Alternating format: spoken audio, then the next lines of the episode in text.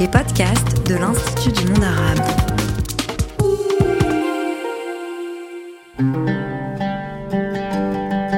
Bonjour à toutes, bonjour à tous, c'est Abdenour Bidar. Dans cette série de podcasts, je vais vous parler des cinq piliers de l'islam et de leur profondeur de sens. Bonne écoute. Dans ce quatrième épisode, je vais vous parler aujourd'hui du quatrième pilier, le jeûne, Saum. Lorsque l'imam Khazali présente ce qu'il appelle les secrets du jeûne, Asrar as-Saum, les secrets du jeûne du mois de Ramadan, il explique que le plus important, contrairement à ce qu'on entend toujours, le plus important n'est pas de s'abstenir de boire, de manger, d'avoir des relations sexuelles, et ce du lever au coucher du soleil pendant cette période du mois de Ramadan, mais que l'essentiel de l'effort est le jeûne de l'âme et du cœur. Ce jeûne plus subtil par lequel on va, je cite Razali, orienter intimement son aspiration vers Allah puissant et majestueux et s'éloigner de tout ce qui est autre que lui. Gloire à lui. Subhanallah. Et Razali précise que la première condition intérieure de ce jeûne profond est, dit-il, de baisser le regard et ainsi de se soustraire à la considération de tout ce qui d'ordinaire préoccupe le cœur et vient le distraire du souvenir d'Allah, dhikrullah.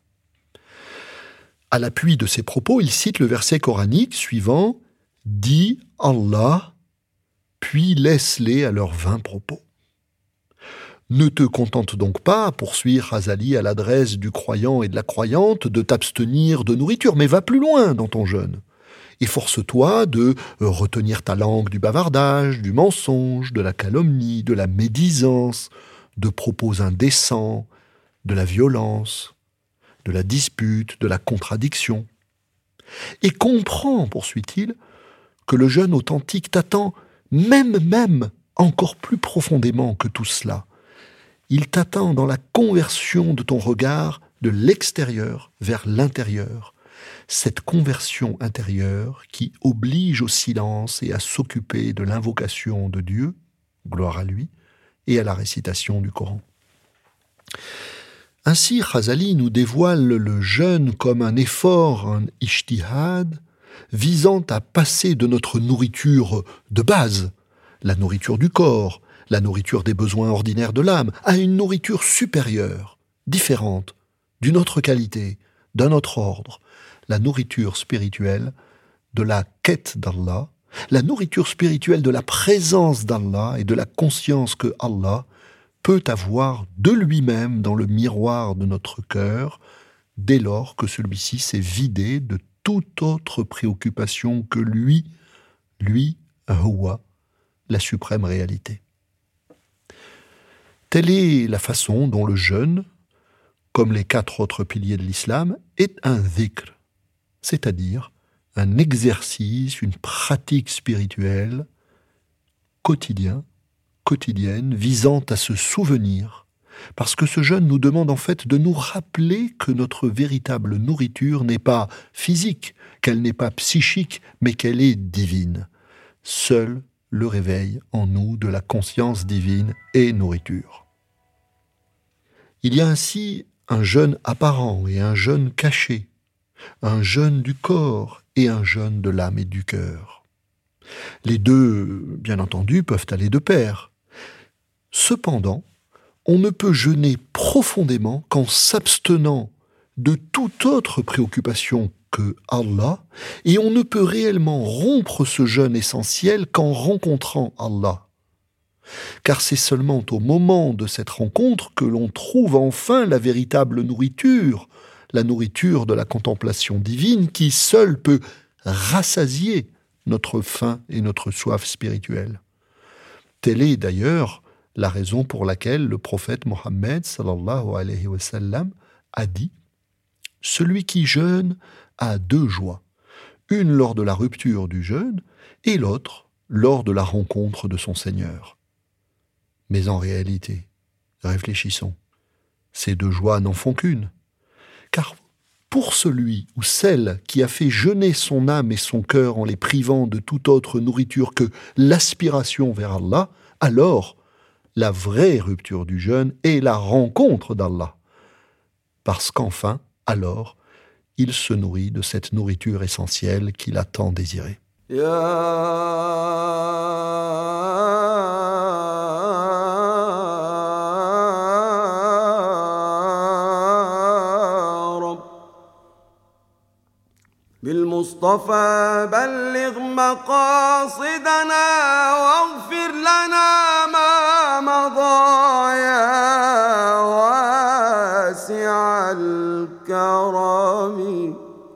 Voilà.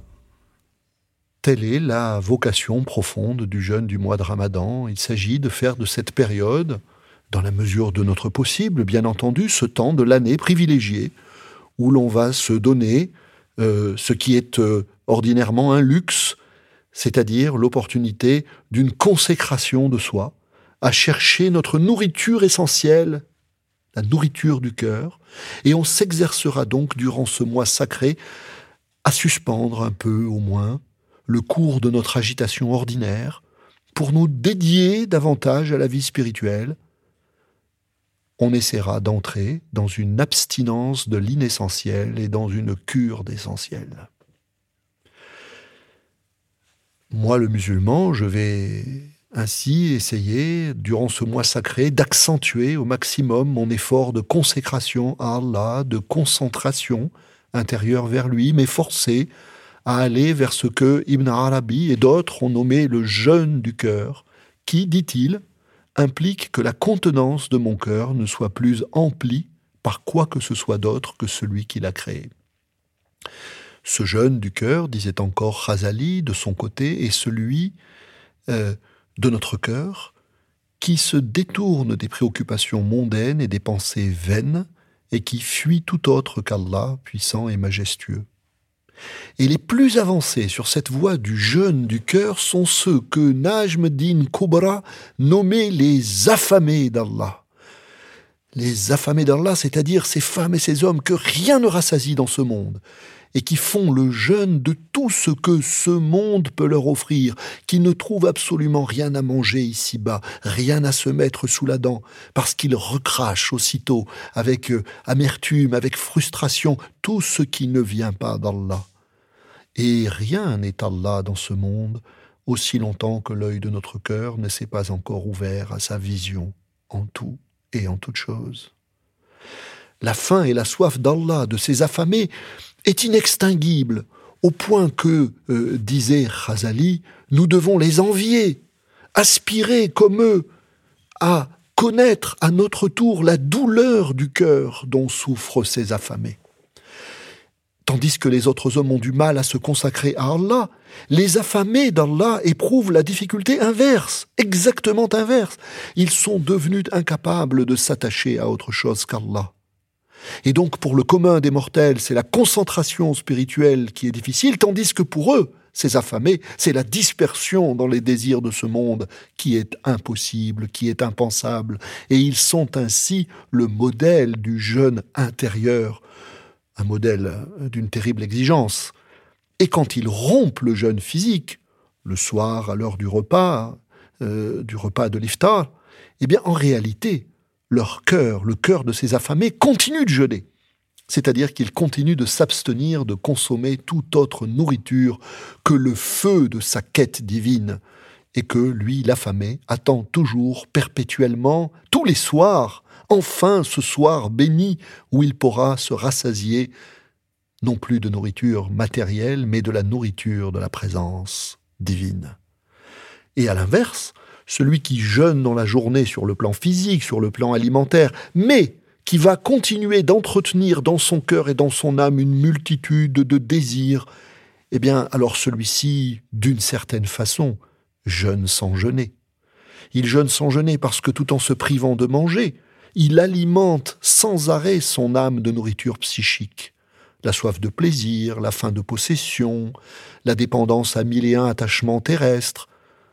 Bref, tous ces désirs et toutes ces peurs qui, au quotidien et au long cours de notre vie, retiennent notre âme ici-bas. واغفر إلهي لكل المسلمين بما يتلوه في المسجد الأقصى وفي الحرم بجاه من بيته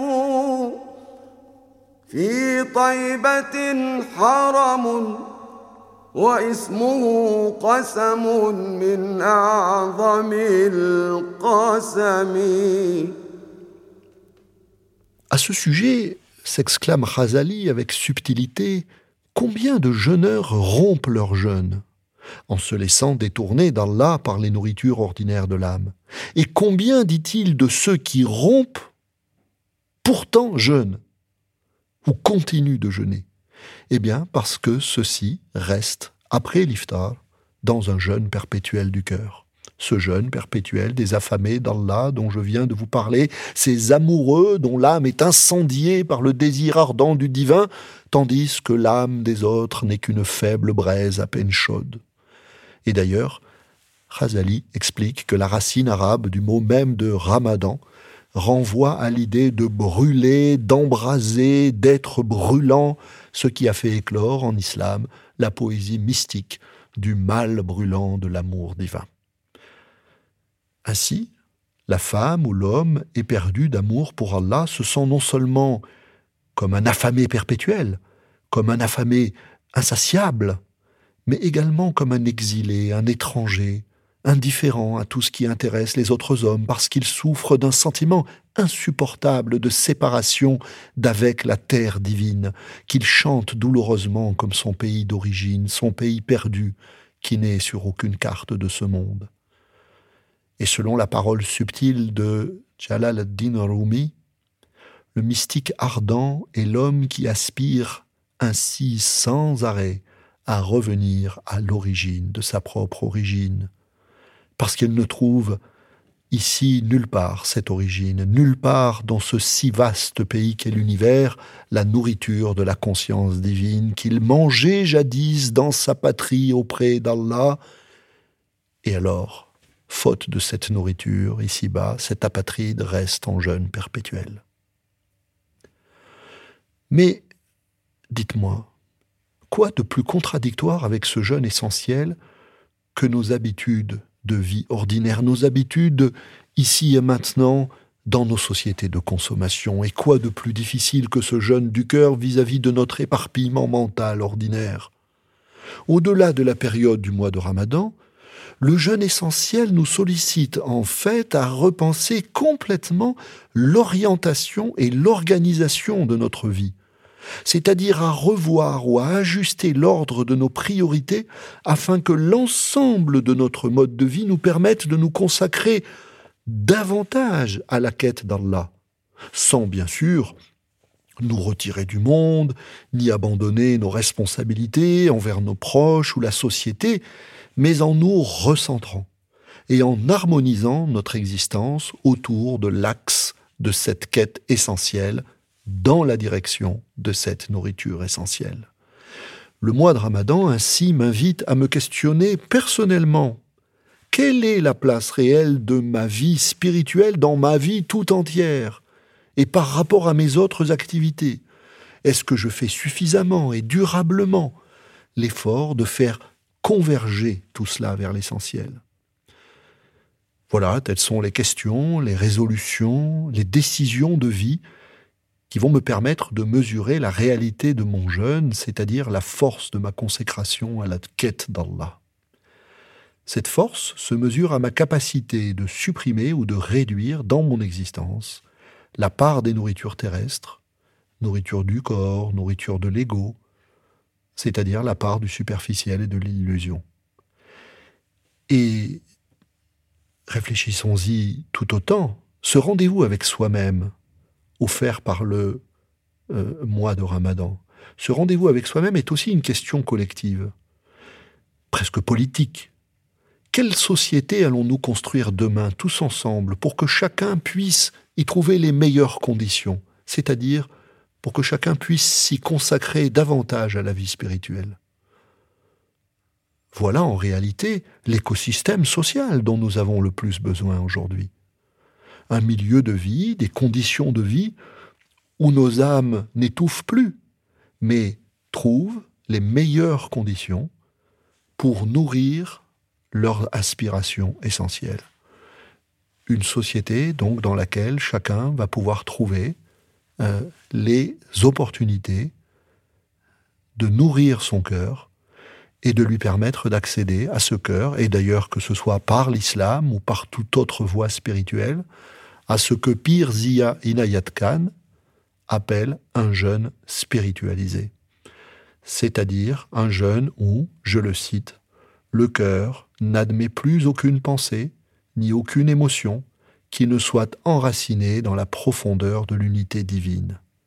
Parce qu'alors, dit-il, le cœur, lorsqu'il est donné tout entier à l'Éternel, ne voit ni n'entend rien sans qu'il y voit et entende aussi l'unique, Al-Wahid.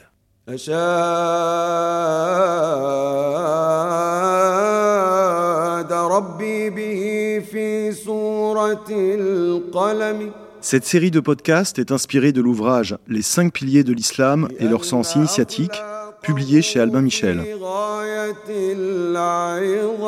Réalisation Making Waves. Retrouvez les podcasts de Lima sur toutes les plateformes.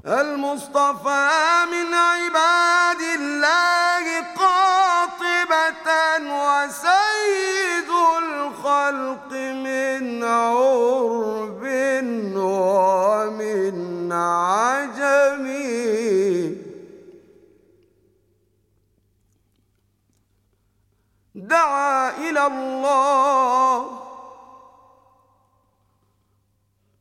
فردا فاستجاب له قوم تساموا فكانوا قمة القمم. مذ جئت يا خير خلق الله قد ظهرت لك الخوارق في فعل وفي كلم. فليس مثل كتاب الله معجزة وليس مثلك في الأخلاق والشيم.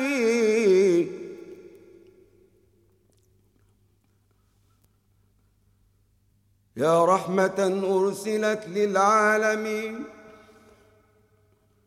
يا رحمة أرسلت للعالمين. فما سواك يشفع يوم الحشر والندم والدين خير دليل. والدين خير دليل. نستنير